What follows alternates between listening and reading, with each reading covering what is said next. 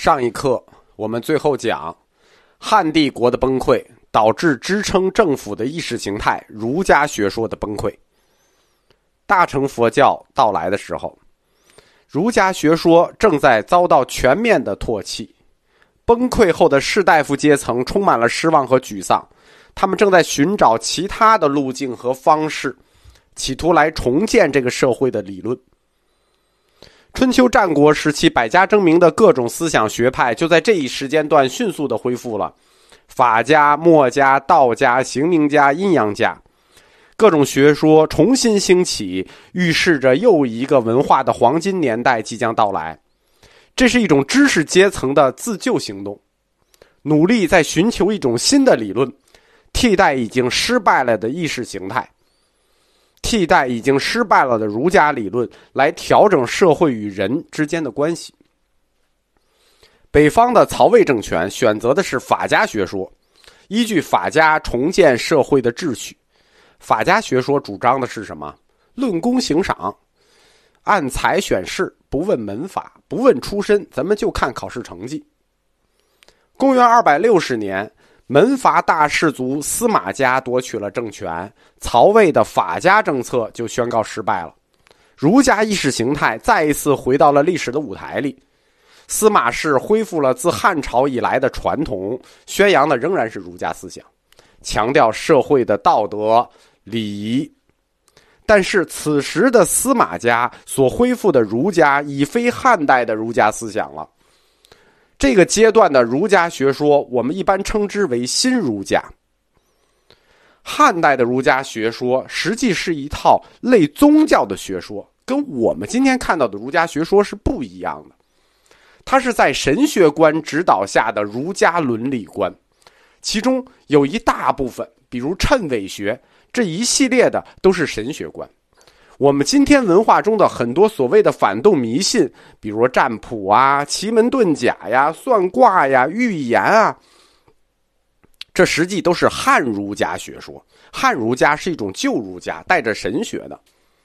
司马氏恢复的新儒家，它的文化内核里出现了一种被称之为玄学的新的文化动向。这种趋势跟当时兴起的道家学说有关。儒家传统伦理崩溃之后，在重建的过程里，百家再次争鸣。新兴的道家伦理观对士人阶层产生了吸引力。道家主张什么？主张没有法律和限制性的伦理，自由。道家相对的观念是比较自由，但是他这种自由理想是回到原始社会中去，通过放任天性，放任天性与自然冥合。这种与自然冥合，就是道家角度的天人合一，最终达到的目标，就是道家的个人终极目标是逍遥。玄学就被引入儒家，道家思想引入了儒家，就形成了玄学，基础还是儒家的路线，以儒家的易经哲学，借用早期的道家思想。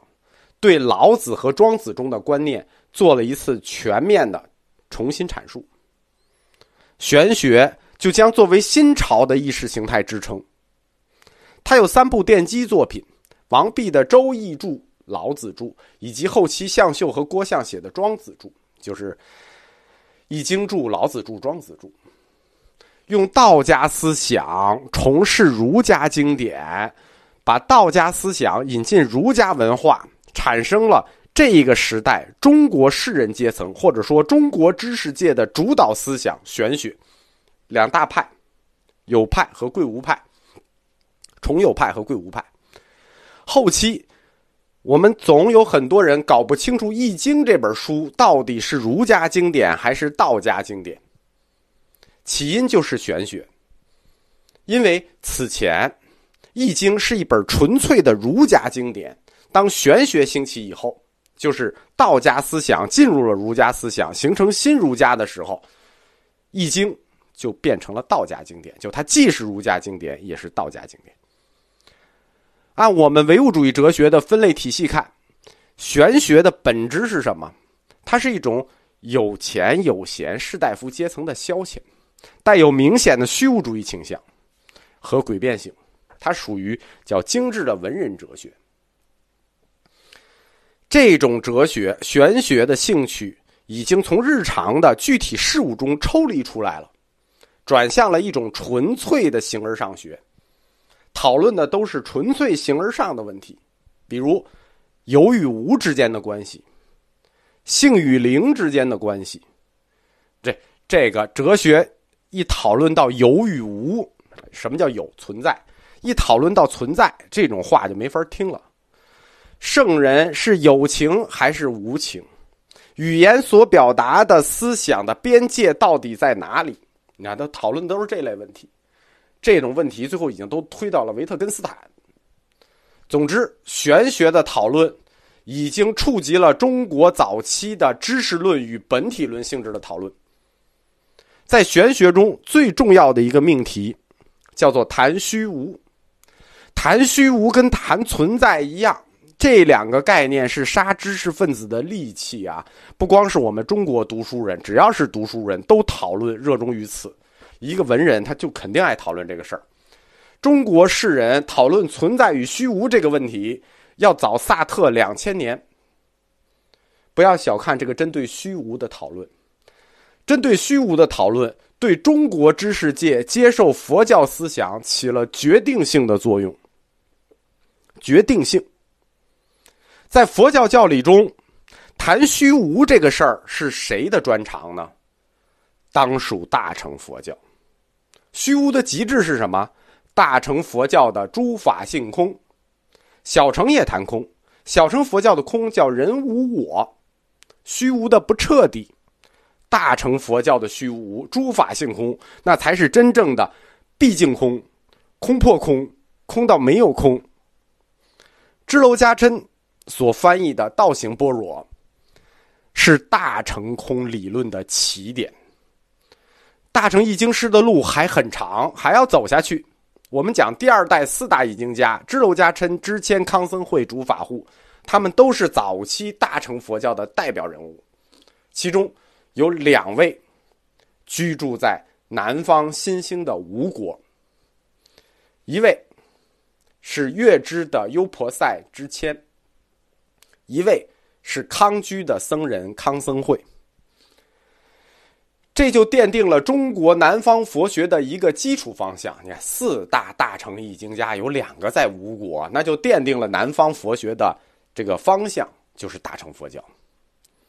支谦和康僧会，他们祖籍都是外籍。你听这姓姓支，姓康，对吧？祖籍是外籍，但实际上呢，他们都生于中国，从小接受的就是中国文化教育，实际上就是生于本地的少数民族。这两个人的性质还不太一样，知谦是一位纯粹的易经家，而康僧会他主要的工作是传教士，易经家是他的副业。吴国的这两位大师就是第二代的啊，与大乘佛教的先驱，我们说起点支娄迦琛大师有巨大的不同。支娄迦琛月之人，是一个纯粹的外国人。他在文化上孤立无援。他来到中国的时候，中国正处在一个分崩离析的时代路口，对吧？汉帝国行将崩溃了，文化社会环境双重的孤独，孤独 double。一个胡人传教者在一个陌生的世界里头，他努力想去别人阐述一种前所未见的学说与教义，其艰难程度可想而知。知谦和康僧会的条件那就比他们好多了。我们说他们是第三代生于中国的少数民族嘛，汉化了的中国文人。我们先说知谦，知谦又叫知越，字公明。你看，这就是中国人了，他有字了，字公明，知越字公明。他跟第一代的，就是第二个，呃，易经家支娄迦琛是有关系的，都姓支嘛，对吧？相当于他的孙子辈儿。支谦的爷爷跟支娄迦琛，他俩人是哥们儿，他们是同一批来到洛阳的月支人。支娄迦琛收了一个弟子叫知亮，这个知亮就是知谦的亲叔叔。知谦受到叔叔知亮的影响，成为了优婆塞。优婆塞就是接受了三皈依的在家居士。这样，早期两位大成仙师的关系，那就清楚了，对吧？知谦很小就体现出他的语言天才，在《出三藏记集》中说：“谦少有大才，十二岁习胡书，十二岁就能看外国书了。据说他精通六门语言。”